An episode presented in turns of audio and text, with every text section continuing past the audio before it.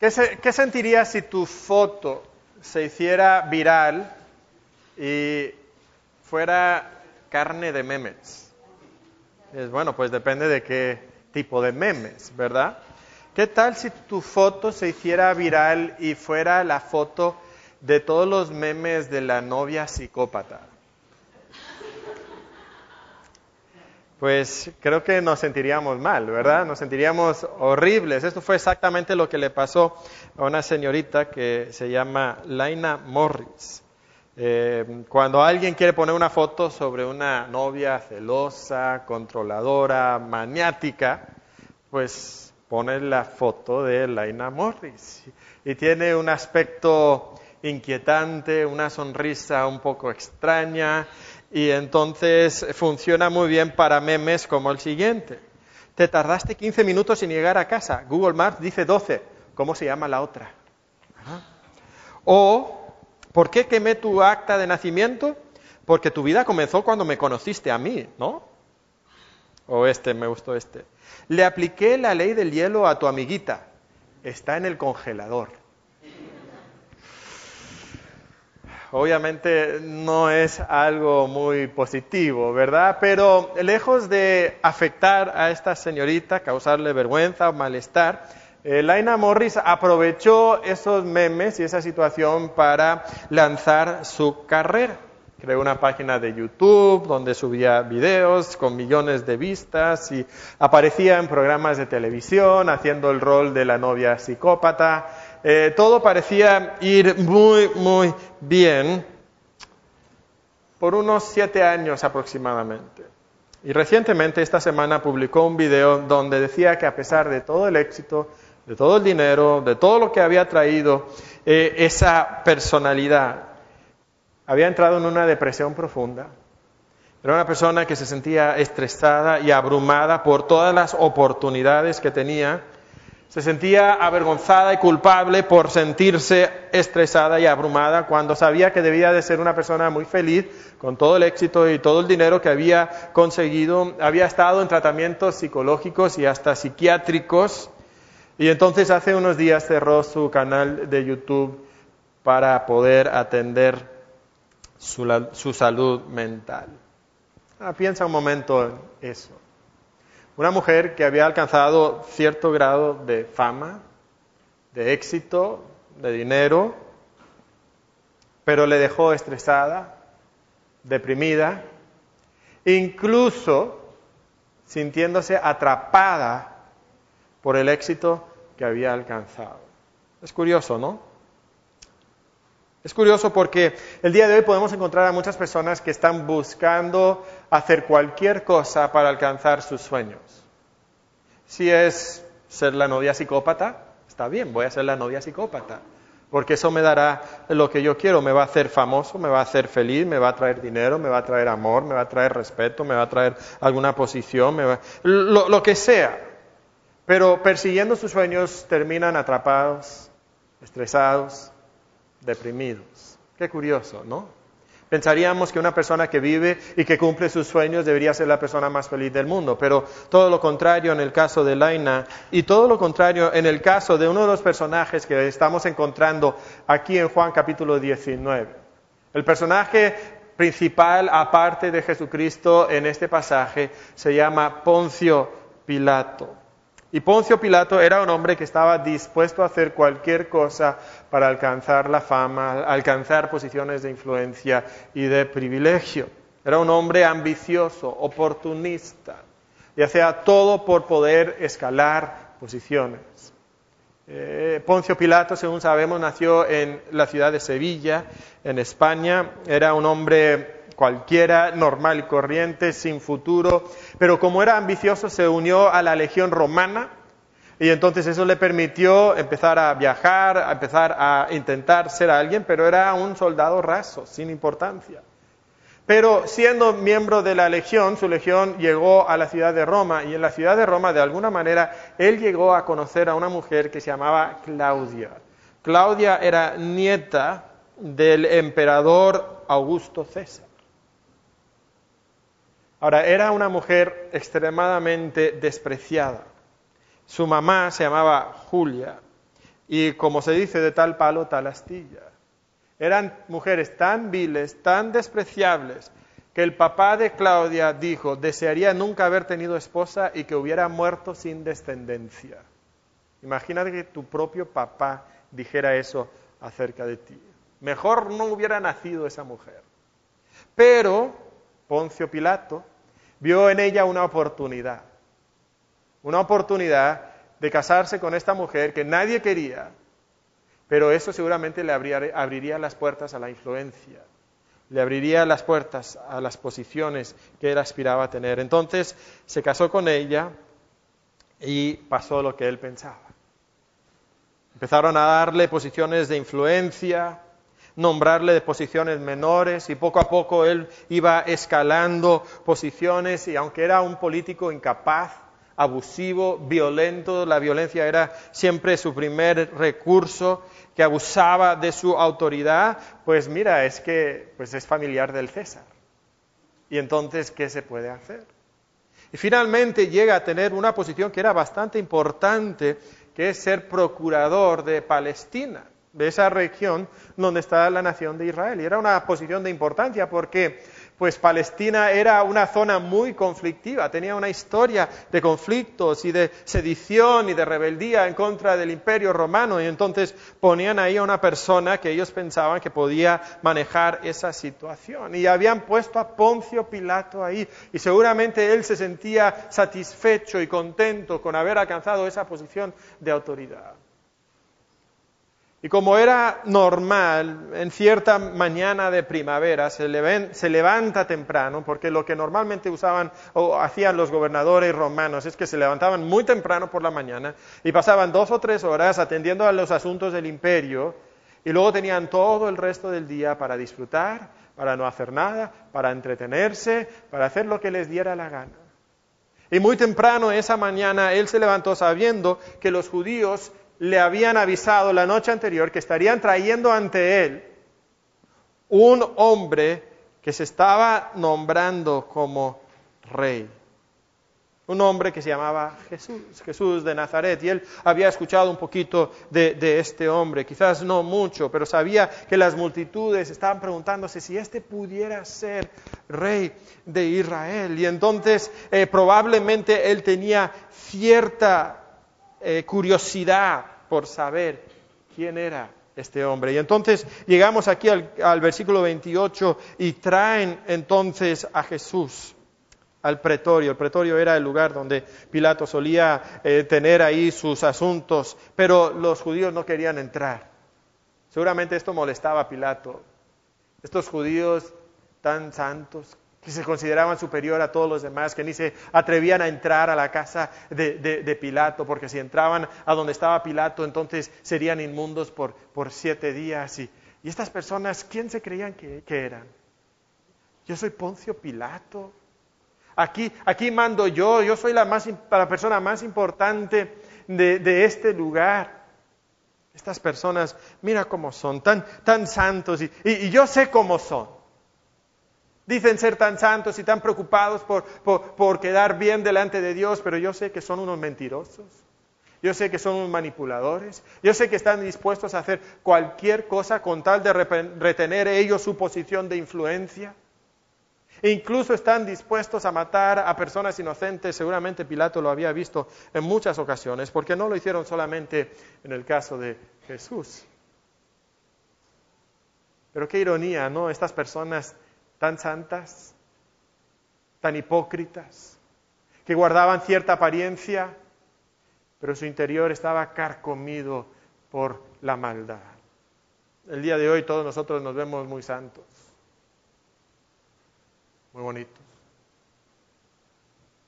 Pero ¿cuántos de nosotros no estamos preocupados por lo exterior, siendo que nuestro interior también está carcomido por la maldad? Pero estos judíos traen entonces a Jesucristo delante de Pilato. Y Pilato sale a ellos y, entonces les pregunta, bueno, ¿cuál es la acusación? Esto ya es un proceso de un juicio formal y les pregunta, ¿cuáles son los cargos que traen en contra de este hombre? Y, la respuesta de los judíos es bastante reveladora, porque noten lo que dice. Pues, versículo 30, si este no fuera malhechor, no te lo habríamos entregado. O sea, pues nada, no tenemos ningún cargo en su contra que tenga fundamento en la ley romana, pero, pero algo habrá hecho, porque aquí está, te lo hemos traído, tú nada más confía en nosotros. Bueno, Pilato sabe cómo se las gastan los judíos, ¿verdad? Y, entonces él les contesta en el versículo 31 con sarcasmo y, parece que el sarcasmo es la estrategia que, Pilato usa en su interacción con eh, los judíos. Ah, bueno, pues entonces tomadle vosotros y juzgadle según vuestra ley. Pero los judíos tenían un problema. Y el problema que los judíos tenían es que a ellos no les bastaba con matar a Jesús. Ellos querían crucificar a Jesús. Seguramente pudieran haber apedreado a Jesucristo como hicieron con Esteban unos años más adelante. Y, sí, no tenían permiso para hacerlo, pero, pues pudiera traer algún problema para, para ellos, pero seguramente lo superaría. Pero ellos querían crucificar a Jesucristo. ¿Por qué? Bueno, era una muerte vil, vergonzosa, dolorosa, pero había algo más. En el libro de Deuteronomio nos dice que toda persona que era colgado en un madero sería maldito. Y esto lo pensaban los judíos como el golpe maestro para desacreditar a Jesucristo. Si ellos lograban que Él fuera crucificado, entonces esto desacreditaría a Jesucristo. Todo el mundo sabría que este era un hombre que estaba bajo la maldición de Dios. Y ellos lo veían como, como la, la manera de de una vez por todas cerrar la puerta a estos seguidores de Jesucristo. No solamente apedrearlo, sino crucificarlo. Pero tenían un problema, y el problema es que ellos no podían crucificar a nadie. Para crucificar a alguien, para ejecutar a alguien, tenía que ser los romanos. Y entonces necesitaban el apoyo y el acuerdo de Poncio Pilato. Y entonces quieren que Pilato lo crucifique. Ahora, lo curioso de todo esto es que ellos pensaban que esto sería su golpe maestro. Pero nota lo que dice el versículo 32.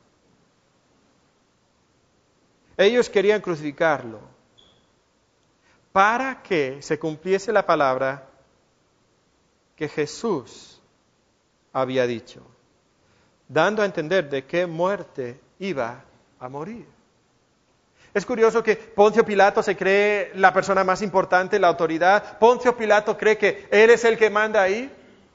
Encontramos que también los judíos están pensando que ellos son los que mandan, que ellos van a controlar todo, pero ¿quién está realmente en control de todas las cosas? Jesús. Esto es exactamente lo que Jesús había anunciado. Esto es exactamente lo que él había dicho. Y aún en las circunstancias más adversas que encontramos, Jesús está en control. Jesús manda. Él es la autoridad. Pues Pilato escucha lo que los judíos dicen, ve su intención de crucificar a Jesús, entiende que entonces él va a tener que hacer algo en esta situación. En el versículo 33 él entra al pretorio y, y llama a Jesucristo y le hace una pregunta. Y lo que vamos a encontrar en este pasaje es que hay tres preguntas que definen esta interacción con Pilato. Ah, hay varias preguntas más, pero hay tres que son realmente importantes. La primera pregunta básicamente se centra en quién es Jesús. ¿Quién es Jesús? La segunda pregunta se centra en qué hace Jesús. ¿Quién es Jesús? ¿Qué hace Jesús? O sea, ¿qué vino a hacer? ¿Qué está haciendo aquí sobre la tierra? Y, la tercera pregunta que vamos a ver al final del pasaje es, ¿de dónde viene Jesús? Y si Pilato puede contestar esas tres preguntas, e, él va a, a poder resolver el asunto. ¿Cuál es el asunto que Pilato tiene que resolver? Él tiene que decidir si Jesús es una amenaza para el imperio romano y si es una amenaza para el imperio romano, tiene que crucificar a Jesús. Si Jesús no es una amenaza para el imperio romano, entonces no debe crucificar a Jesús. Y con estas tres preguntas, ¿quién es Jesús? ¿Qué hace Jesús? ¿De dónde viene Jesús? Va a poder resolver el problema. Y entonces Pilato manda que traigan a Jesucristo. Y cuando traen a Jesucristo, él quizás ha escuchado algo de Jesús, quizás ha, escuchado seguramente de los judíos algo acerca de Jesús, pero cuando Jesús se presenta delante de él, se encuentra con algo que no se esperaba. Pilato estaba acostumbrado a juzgar a criminales duros. E incluso se había enfrentado a personas que se sublevaban en contra del imperio romano y que intentaban armar una sedición, un motín en contra de Roma. Él estaba acostumbrado a eso, pero cuando Jesús se presenta delante de él, él de inmediato detecta que hay algo diferente en este hombre. Y le hace una pregunta en el versículo 33. ¿Eres tú el rey de los judíos? Ahora, eso no capta realmente la intención y la actitud de Pilato. Y los cuatro evangelios todos lo presentan prácticamente de la misma manera. Y una traducción más literal de lo que dice aquí es, ¿tú eres rey de los judíos? ¿Tú? O sea, no cuadraba con la imagen que Pilato esperaba. ¿Tú puedes ser un rebelde, que busca levantarse en contra de Roma. Era evidente desde el primer instante que Jesús era diferente a todas estas personas que él había juzgado anteriormente. Y entonces le pregunta, ¿tú eres rey de los judíos? Y esa es la primera pregunta, ¿quién eres? ¿Quién es Jesús? ¿Quién es este hombre que está delante de él? No es lo que él esperaba. ¿Se acuerdan hace unos años cuando estábamos predicando el libro de Marcos? Usamos una frase para describir la enseñanza del Evangelio de Marcos. Y, y, la frase que usamos fue esta, Jesús, Jesús es un rey que rompe los moldes y reta las expectativas. Y Jesús estaba delante de él, rompiendo moldes, retando expectativas. ¿Eres tú el rey de los judíos? Y Jesús le responde, y la, respuesta de Jesús es interesante porque no le contesta directamente la pregunta. Y le dice a Pilato, ¿dices tú esto por ti mismo o te lo han dicho otros de mí? ¿Qué está preguntando Jesucristo? Jesucristo es interesante porque en esa situación, en vez de estar enfocándose en sí mismo, hace una pregunta que llega directo al corazón de Pilato. Pilato, ¿qué crees tú? De mí. O sea, Cristo quiere que Pilato sea confrontado con la identidad de Jesús mismo. Él quiere que Pilato reflexione sobre la identidad de Jesús. Pero, pero Pilato no tiene tiempo para estas cosas. Le responde otra vez con, con sarcasmo y desprecio. ¿Soy yo acaso judío? A mí no me interesan todos estos temas que ustedes traen. A mí me, importa una cosa, ¿eres una amenaza para Roma o no? ¿Soy yo acaso judío? Tu nación y los principales sacerdotes te han entregado a mí. Y luego viene la segunda pregunta, ¿qué has hecho? ¿Qué haces, Jesús? qué has hecho para estar aquí delante de mí? ¿Te has levantado en armas contra Roma? ¿Estás promoviendo una sedición en contra del César? ¿Qué haces, Jesús? Pues Jesús ahora sí le contesta. En el versículo 36 Jesús le contesta y responde a las primeras dos preguntas. La primera pregunta era, ¿quién eres? La segunda es, ¿qué haces? Y aquí vienen las respuestas. En el versículo 36 respondió Jesús, mi reino no es de este mundo. Si mi reino fuera de este mundo, mis siervos pelearían para que yo no fuera entregado a los judíos, pero mi reino no es de aquí. ¿Quién eres Jesús? ¿Eres un rey? Sí, soy un rey. ¿Qué haces Jesús? ¿Vienes a armar una sublevación contra Roma? No, no vengo a levantarme contra Roma porque mi reino no es de este mundo. Jesús no había venido para establecer un reino terrenal. Eso todavía vendrá un día en el futuro, pero en la primera venida de Jesucristo no había existido esa intención. Él venía para establecer qué? Un reino espiritual. Y Jesucristo viene para establecer este reino espiritual que no es una amenaza a la política de Roma, no viene para, para deshacerse del imperio romano, para liberar políticamente a la nación de Israel, tiene otro enfoque, otras intenciones, otro eh, aspecto, es otra clase de rey. Mi reino no es de este mundo. Y es muy, muy claro que Jesucristo no viene para establecer un reino terrenal. Porque si viniera a establecer un reino terrenal, ¿qué harían sus seguidores cuando eh, le arrestaron a Jesucristo? Sacarían sus espadas y lucharían por defenderle. Y de hecho uno de sus seguidores sacó su espada para defender a, Jesucristo y, y Jesús mismo le dijo, guarda la espada. Mi reino es espiritual, mi reino usa otras estrategias tiene otros enfoques, tiene otro plan. ¿Quién es Jesús? Es un rey. ¿Qué hace Jesús? Viene para establecer un reino terrenal, eso es lo, perdón, un reino espiritual. Eso es lo que vino Jesús a hacer y viene con estrategias diferentes. ¿Cuáles son las estrategias del reino de Jesús, del rey Jesús? Versículo 37 le dijo entonces Pilato, "¿Luego eres tú rey?" Entonces sí o no, ¿eres rey? Respondió Jesús, "Tú dices." que yo soy rey. Yo para esto he nacido. Y noten aquí la estrategia y la intención de Jesús. Para esto he venido al mundo, para dar testimonio a la verdad. Todo aquel que es de la verdad oye mi voz. ¿Cuál es la estrategia del Rey Jesús para edificar el reino de Jesús? Es muy simple. No tiene que ver con espadas y escudos y legiones. Tiene que ver simplemente con dar testimonio a la verdad. Tiene que ver simplemente con predicar la verdad. Hermanos, aquí hay algo que nosotros necesitamos recordar. Jesús vino para establecer un reino espiritual, no un reino terrenal. Jesús vino no para establecer tu reino terrenal. Jesús vino para establecer su reino espiritual. Y sabes que muchos cristianos viven con el objetivo de ser rico y exitoso y saludable. Y piensan que Jesús vino para hacerles ricos, exitosos y saludables. Pero eso es un reino terrenal.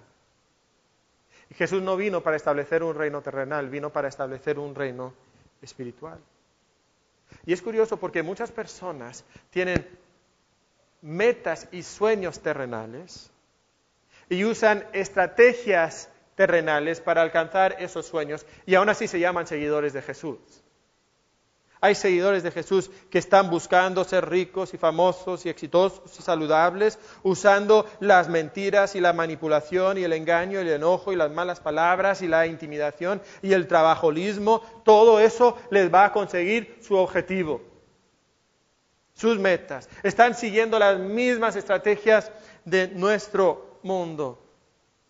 Pero Jesús es un, reino que, es un rey que vino para establecer un reino espiritual con estrategias espirituales también. Es curioso notar cómo muchas iglesias quieren construir el reino de Dios, quieren construir sus iglesias usando estrategias terrenales también. Usan las mismas metodologías que el mundo para construir sus empresas, ahora para construir sus iglesias. Y se basan en la mercadotecnia, se basan en la psicología, en la psiquiatría, se basan en filosofías humanas, se basan en modelos de, empresas, se basan en corrientes modernas, incluso ateas, todo para mover al hombre moderno, para traerlo a Jesucristo, todo para construir el reino, pero Jesucristo viene con estrategias diferentes, estrategias que son nuevas, espirituales. Hay pastores, curiosamente, los mismos líderes que en su posición de liderazgo justifican cosas que ellos hacen, como usar maldiciones o expresiones vulgares, cómo usar la mentira, cómo hablar de manera vulgar, cómo manipular a las personas a su alrededor. Bueno, es que estoy construyendo el reino de Cristo. Pero el reino de Cristo usa estrategias diferentes. Los seguidores de Jesús no usan estrategias terrenales, usan la estrategia de Cristo. ¿Y cuál es la estrategia de Cristo? Predicar la verdad. Esa es su estrategia. Esa es la manera que se construye verdaderamente el reino de Jesucristo. Y si pudiéramos nosotros usar mercadotecnia y psicología, y si pudiéramos nosotros atraer a las personas, de la misma manera que personas allá afuera logran atraer a personas. Pero eso no sería el reino de Jesús, porque el reino de Jesús es espiritual y usa estrategias espirituales, estrategias diferentes para lograr su objetivo. Y la estrategia principal es muy simple, es dar testimonio de la verdad. Y hermanos, eso es lo que nosotros necesitamos en esta iglesia. Dar testimonio de la verdad. Y quizás no sea atractivo, quizás al mundo como que se le haga extraño. O sea, piensa un momento. Si tú fueras, a, si quisieras juntar a gente, lo último que harías es darles un discurso de 50 minutos a una hora. Eso está, pero súper pasado de moda. No, no, no, ponles un video, eh, actividades interactivas. Pero el reino de Cristo es diferente, es un reino espiritual con estrategias espirituales que se centran en qué? En predicar la palabra de Dios. Ten cuidado, hermano, de una iglesia que usa estrategias diferentes a esa. Vigila mucho. Si alguna vez Dios te lleva de esta iglesia a alguna otra, cuida de qué iglesia vayas a escoger, que sea una iglesia donde realmente se centra en la predicación de la palabra de Dios, no cualquier otra cosa, más que la predicación de la palabra de Dios. Jesús dice, yo doy testimonio a la verdad. Incluso le lanza aquí una pequeña invitación a Pilato. Piénsalo, Jesús siendo juzgado por Pilato y Jesús interesado en el corazón de Pilato. Todo aquel que es de la verdad, oye mi voz. Ahí está la invitación. Pilato, tú puedes ser de los míos.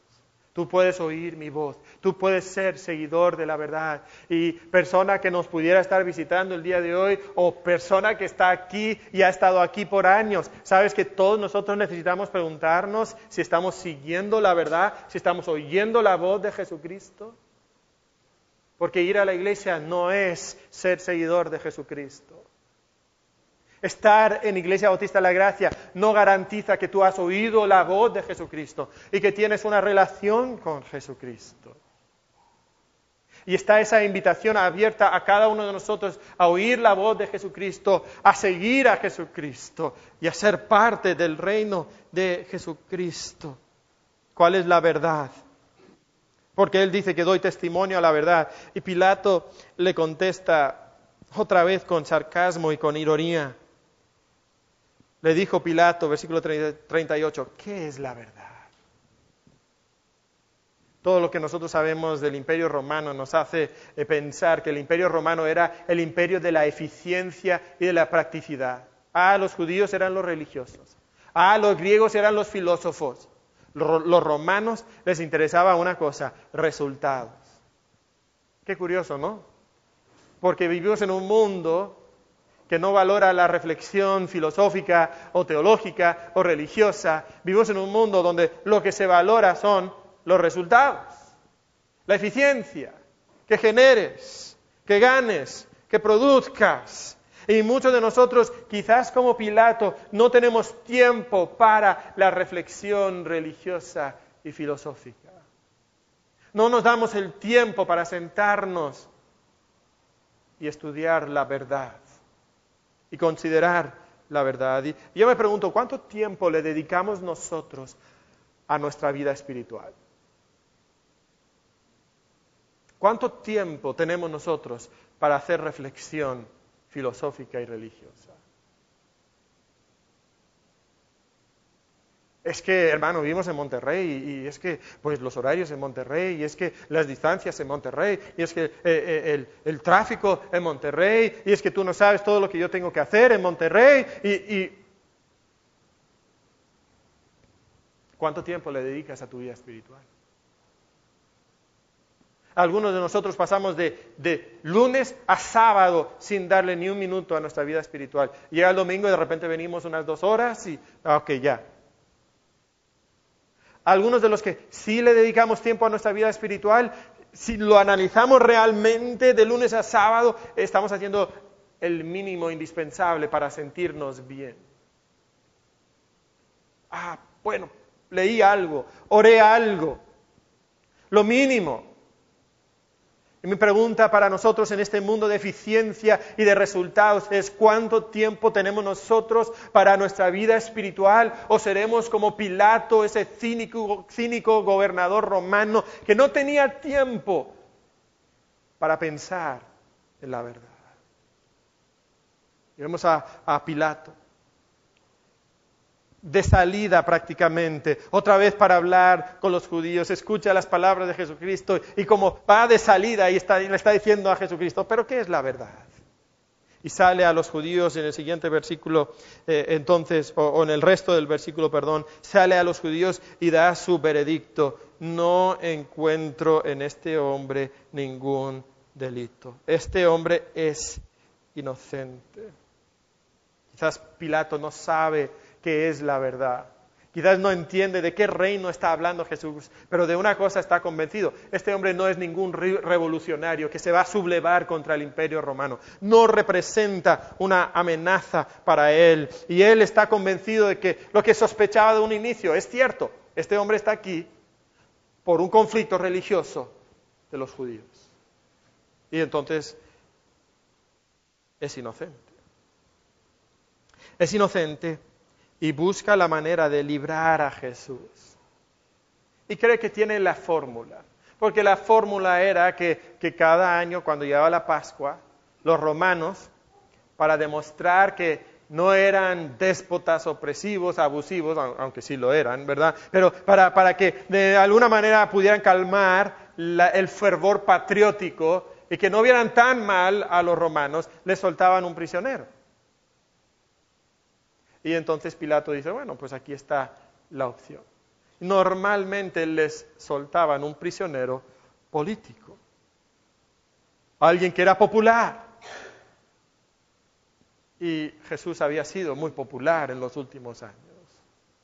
Y entonces Él se ofrece para librar a Jesucristo. Pero en el versículo 40 ellos dieron voces de nuevo diciendo, no a este, sino a Barrabás. Y Barrabás era ladrón. Ahora, la palabra ladrón simplemente significa criminal, en el sentido más amplio de la palabra. Si juntamos todo lo que nosotros sabemos de Barrabás, de, de, los otros escritos de los evangelios, nosotros sabemos que Barrabás había sido líder de un motín, de una sublevación en contra de Roma, donde personas habían sido asesinadas y Barrabás mismo había asesinado. Y era un hombre famoso, era un preso famoso entre los judíos. Este hombre, curiosamente, sí era culpable. Este hombre sí representaba una amenaza contra Roma. Jesús no. Aunque le habían traído con esa acusación. Y aquí la multitud insiste, Barrabás, Barrabás, queremos a Barrabás. Pilato todavía no quiere condenar a Jesús. Quiere encontrar una estrategia para soltarlo. Y entonces eh, piensa en una segunda manera. Y su estrategia en el versículo 1 es que toma a Jesús y, le azota y, decimos, pues, ¿qué es eso, verdad? Especialmente con lo que nosotros sabemos de la, del azote, del azotamiento romano. No, era como pues que darle ahí unas y ya. No, los, los azotes romanos tenían nueve puntas, nueve cuerdas. Y en las puntas de esas cuerdas ellos ponían eh, flecos de metal o de hueso. Y entonces los azotaban de una manera que frecuentemente la persona azotada moría en el momento de ser azotado. El historiador cristiano Eusebio describe este tipo de azotamiento y dice que los mártires de la iglesia eran desgarrados por azotes que llegaban hasta las venas profundas y las arterias, hasta que el contenido escondido de los huecos de sus cuerpos, sus entrañas y sus órganos quedaban a la vista. Y eso es lo que Pilato hizo con Jesucristo. Y, si eso no fuera suficiente, los soldados se entretuvieron con él. Versículo 2 dice que le ponen una corona de espinas. Ah, es un rey. Pues vamos a darle su corona. Le clavan una corona de espinas sobre la sensible cabeza de Jesús. Le visten con un manto de púrpura. Púrpura era el color de la realeza. Y entonces le saludan como rey, salve rey de los judíos, pero en vez de besarle la mano, le dan de bofetadas le arrancan la barba, le dejan en una condición que nos dice la profecía que su rostro era imposible de identificarlo como un rostro humano. Y entonces en el versículo 4 Pilato saca a este hombre despedazado, deshecho, sangriento, desfigurado. Y les dice en el versículo 4, mirados, lo traigo fuera, para que entendáis que ningún delito hay en él. Pues si ningún delito hayas en él, ¿por qué lo azotas? Bueno, es una estrategia de Pilato. Quiere salvar a Jesús. No quiere crucificarlo. Y entonces lo, lo castiga, lo tortura y luego lo expone delante de ellos a ver si de alguna manera hay alguna punzada de misericordia o, de culpa en el corazón de estos hombres, a ver si de esa manera quieren soltar a Jesús. Y saca a Jesucristo y le dice, he aquí el hombre. Y esa, esa frase significa algo así como, mira a este pobre hombre mirad a este pobre hombre. Este pobre hombre realmente representa una amenaza. Es imposible. ¿Realmente queréis que lo crucifique? Y cuando debería de despertarse en el corazón del ser humano misericordia o culpa o compasión o algo, noten quién cierra la puerta a la misericordia. En el versículo 6 nos dice que le vieron los principales sacerdotes, los hombres más santos, los que deberían de estar más cerca de Dios. Y entonces los principales sacerdotes y los alguaciles identifican la estrategia de Pilato, saben lo que él quiere hacer, saben que está buscando la manera de soltar a Jesucristo. Y entonces levantan sus voces clamando, crucifícale, crucifícale. No quieren nada de misericordia, no quieren nada de compasión, no sienten ni una punzada de, culpa en su corazón. Así de duro es el corazón del ser humano, dispuesto a llegar hasta los actos más malvados, más crueles por lograr sus sueños y sus objetivos. Y aquí está Jesús, delante de ellos. Crucifícale, crucifícale. Y Pilato entiende que no tiene solución que no hay manera de convencerles y entonces la única opción que le queda es rehusar crucificar a Jesucristo. Y les dice en el versículo 6, pues tomadle vosotros y crucificarle, porque yo no hallo delito en él. Básicamente le está diciendo, pues ustedes háganlo. Ahora, tiene trampa, porque los judíos no lo pueden hacer. Pilato sabe que ellos no pueden crucificarlo. Los judíos saben que no pueden crucificarlo. Todo el mundo sabe que ellos no pueden crucificar a Jesucristo. Entonces les dice, bueno, háganlo ustedes si pueden, porque yo no lo voy a hacer. Este hombre es inocente. Los, los judíos sienten que se le está escapando su opción. Y entonces ahora se revela lo que realmente les fastidia de este hombre. Los judíos, dice el versículo 7, le respondieron, nosotros tenemos una ley, según nuestra ley debe morir, porque se hizo a sí mismo hijo de Dios. Y ahí está el problema. Ahí está el problema.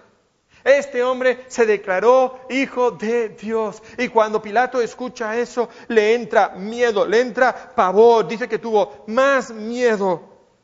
Pilato sabía que este hombre era diferente, que este hombre no era como todos los demás. Su esposa, nos dice otro de los evangelios, le había dado un mensaje diciéndole, oye, no le hagas nada a ese hombre. Yo tuve una pesadilla anoche acerca de este hombre. Suéltalo. Los romanos eran personas eh, muy, muy, eh, muy atraídas por lo, espiritual en cierta manera. Tenían muchos mitos, ¿verdad? Y era común en esos mitos que, los dioses bajaran a la tierra en forma humana, o que los hijos de los dioses caminaran entre ellos. Y quizás Pilato está pensando, esto explica todo lo que yo he escuchado acerca de Jesús, esos milagros que hace, es que es, que es hijo de Dios, de los dioses y tiene miedo en su interior. Y es curioso que un pagano supersticioso está más abierto a considerar la verdad que un judío religioso que supuestamente conoce las escrituras. Sabes que a veces nosotros los religiosos podemos ser las personas más duras, más cerradas del mundo. Y así son estos judíos. Y entonces Pilato tiene que investigar y aquí viene esa tercera pregunta.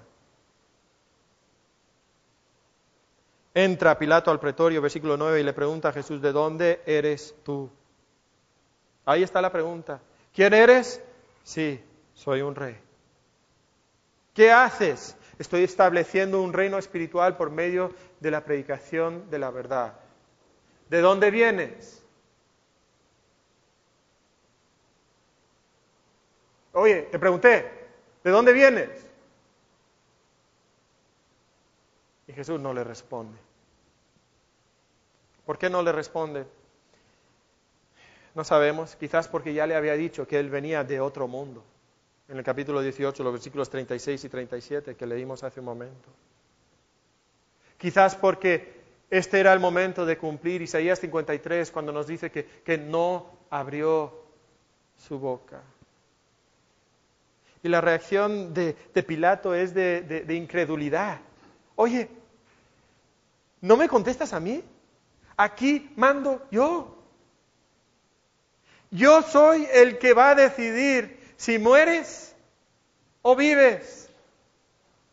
Tú me tienes que contestar a mí. Yo soy la persona más importante en este lugar y Jesús no le da respuesta. Y Pilato le, pregunta con incredulidad, ¿a mí no me hablas? ¿No sabes que tengo autoridad para crucificarte y que tengo autoridad para soltarte? Y Jesús le contesta y le dice en esencia, tú no eres nadie. Tú no eres nadie. Tú no me puedes hacer nada. Respondió Jesús, ninguna autoridad tendrías contra mí si no te fuese dado dada de arriba. Por tanto, el que a ti me ha entregado mayor pecado tiene. Eh, o sea, esta no es una respuesta muy buena. Si tú quieres ganarte a Pilato para que te suelte, ¿verdad? Decirle en esencia, tú no eres nadie. Tú en este escenario eres la persona más insignificante. ¿Cómo puede ser eso? Pero Jesús le está diciendo que Él es de otro mundo, que Él es del mundo de arriba, y, esa era la frase que usaban los romanos y los griegos para describir el mundo de los dioses. Jesús le está diciendo, yo vengo del cielo. Lo que tú has escuchado es verdad. Yo soy hijo de Dios. Y tú delante de mí no eres nadie no eres nadie. Nos quedamos otra vez con la pregunta, ¿aquí quién manda en verdad? ¿Aquí quién manda?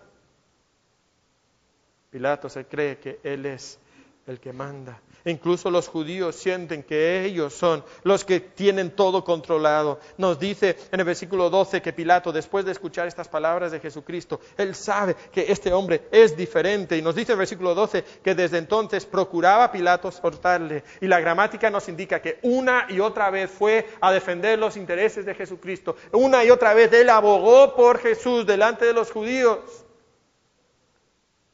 No, hay que soltarle. No, no hay que crucificarle. Y ahora los, judíos se sacan el as de debajo de la manga. Ellos conocen a Pilato, ellos saben quién es Pilato, saben quiénes son los sueños de, cuáles son los sueños de Pilato.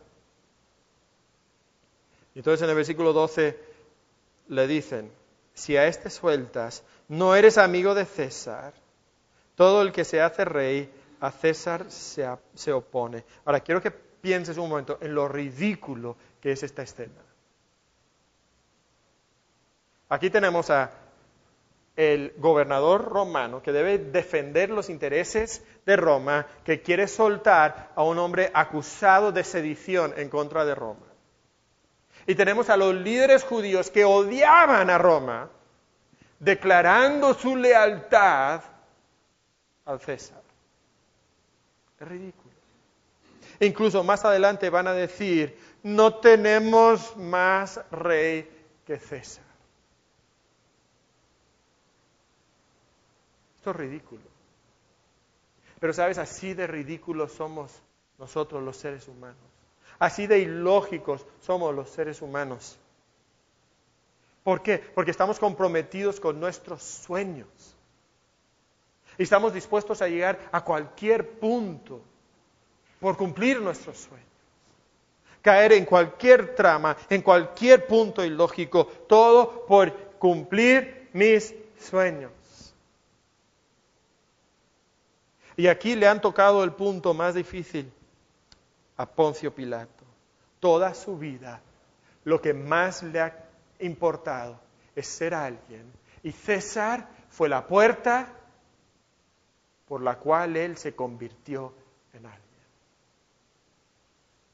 Y aquí los judíos ponen el dedo justo en el punto donde ellos saben que van a ganar. Y aquí se congratulan los judíos. Ellos quizás no son la autoridad, pero aquí ¿quién manda? Ellos. Ellos saben cómo jalar los cordones para que Pilato haga su voluntad. Y Pilato cuando oye esto, versículo 13, sabe que ya no le queda más opción. Él sabe que el César de ese momento es un recluso paranoico que responde con violencia a cualquier acusación de deslealtad. Y si los judíos mandan un mensaje a César, que Poncio Pilato no quiso ejecutar a un hombre que se proclamaba rey, Poncio Pilato sería el que sufriría. Y él tiene un sueño, un sueño que manda en su corazón. Y si tiene que sacrificar al inocente Hijo de Dios, lo va a hacer. Y entonces él se sienta en el lugar del tribunal y toma su posición formal de juez. Y aún ahí él busca librar a Jesús y, le dice, eh, con, sarcasmo, les dice a los judíos, he aquí vuestro rey. Pero ellos gritan, versículo 15, fuera, fuera, crucifícale. He de crucificar a vuestro rey. No tenemos más rey que César. Seguramente estaban a punto de vomitar los sacerdotes al decir eso. Pero les convenía en este momento todo por cumplir su sueño. Y entonces, versículo 16, lo entregó a ellos para que fuese crucificado. Tomaron pues a Jesús y lo llevaron. Cuando pensamos en esta historia, en cierta manera podemos sentir lástima por Pilato. Supuestamente es el que manda. Supuestamente Pilato pudiera haber dicho, no lo voy a crucificar y punto, y tenía esa autoridad. Pero no había persona más atrapada que Pilato. Y fue atrapado por sus sueños su compromiso, su, dedicación a cumplir con sus deseos. le deja atrapado. Los líderes judíos que pensaban que ellos sí sabían cómo mover las cuerdas y que ellos estaban realmente controlando esta situación, son hombres que están también atrapados, atrapados en su pecado pensando que ellos eran santos, que tenían el apruebo de Dios, que conocían las escrituras y que obedecían la palabra de Dios, atrapados en su maldad. ¿Sabes quién es la única persona que es verdaderamente libre en toda esta historia? El preso, Jesús. Es el único que es libre. ¿Y sabes por qué es libre? Porque Él se ha sometido a la voluntad de su Padre. Y Él está comprometido con hacer lo que agrada a Dios y lo que es de beneficio para los demás, no para Él. Y entonces es el, el único que es verdaderamente libre. Y nos preguntamos entonces, ¿aquí quién manda? Aquí manda Jesús, porque es el que se ha sometido a Dios. Y la única persona que es verdaderamente libre es la persona que se ha sometido a Dios y a la voluntad de Dios.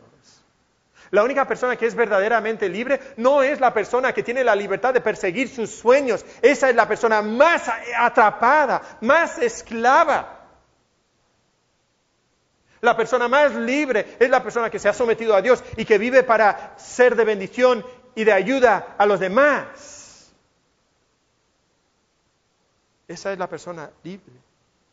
Y en esta historia, ¿quién es Jesús? Es el rey de un reino espiritual. ¿Qué vino Jesús a hacer? A establecer ese reino espiritual proclamando la verdad. ¿Y de dónde vino? Vino de arriba. ¿Por qué? Porque es el Hijo de Dios. O sea, que Jesús manda. Jesús manda. Y tenemos que preguntarnos cada uno de nosotros, ¿quién manda o qué manda en nuestra vida? Los sacerdotes hubieran dicho que Dios. Y todos nosotros creo que diríamos que Dios. Pero en realidad otros deseos mandaban en su corazón. Estaban comprometidos con otros sueños. Romanos capítulo 6 nos dice que todos nosotros somos esclavos o del pecado para muerte o de la justicia para vida. ¿Quién manda en tu vida? ¿Sabes cómo acabaría la historia de Pilato?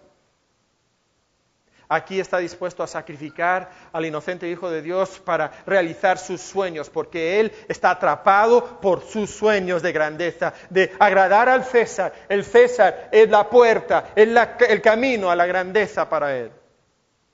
Aproximadamente diez años después, Poncio Pilato haría enojar al César y quedaría en el exilio, y ahí en el exilio el César le mandaría un mensaje y le diría, o te suicidas o te ejecutamos. ¿Y cómo ejecutaban los romanos? Por crucifixión. Y entonces Poncio Pilato se suicida. Así termina la historia de Poncio Pilato. ¿Cómo termina la historia de estos líderes políticos de los judíos? 40 años más tarde aproximadamente, ellos cometen el pecado del cual acusaban a Jesús, se sublevan en contra de Roma y Roma manda su ejército y arrasa con la ciudad, uno de los episodios más oscuros, más negros, más crueles de la historia. Cientos de miles de judíos murieron. Los romanos crucificaban alrededor de la ciudad de Jerusalén a cinco mil judíos todos los días judíos que estaban huyendo de la ciudad de Jerusalén porque no había que comer, ni habían cadáveres que comer en la ciudad de Jerusalén. Intentando huir, entonces los atrapaban los romanos y los crucificaban a vista de los muros de la ciudad, cinco mil por día. Así terminó la historia de esos líderes judíos. Y es que la historia siempre termina mal cuando Jesús no manda en tu vida. Cuando tus sueños y tus deseos mandan en tu vida, terminas estresado, atrapado y condenado. Ese es el final de la historia. Estresado, atrapado, condenado. ¿Te acuerdas de Laina Morris? famosa, exitosa y atrapada por su sueño. Hermanos, eso es lo que va a pasar en nuestra vida. Cuando tus sueños y tus deseos mandan en tu vida, terminas estresado, atrapado y condenado. Pero cuando Jesús manda en tu vida, terminarás perdonado, aceptado y transformado. Hermanos, yo no dudo que el día de hoy yo estoy delante de algunas personas que están atrapadas por sus sueños y sus deseos. Y tú estás en un ciclo de autodestrucción. Tu vida está llena de, de estrés, de problemas, incluso quizás depresión. Porque, lo que tú crees que te va a hacer feliz, no lo tienes. Y sabes, el día que pongas tu mano sobre ello, eso se va a hacer cenizas y no te va a llenar. Tú estás estresado, atrapado y ten cuidado que no termines condenado por Dios. Jesús es el rey de un reino espiritual y te proclama la verdad. La verdad que Él, piensa un momento en esto, Él murió donde Barrabás debía morir. ¿Quién era culpable de sedición? Barrabás. Cristo era inocente, pero Cristo muere en el lugar de Barrabás. Pero no solo eso, ¿verdad? Cristo muere en el lugar de todos nosotros. De todos nosotros. Él el inocente, nosotros los culpables. Y Cristo muere ahí. Esa es la verdad, que te hará libre. Esa es la verdad que te perdonará, que te hará acepto, que te transformará.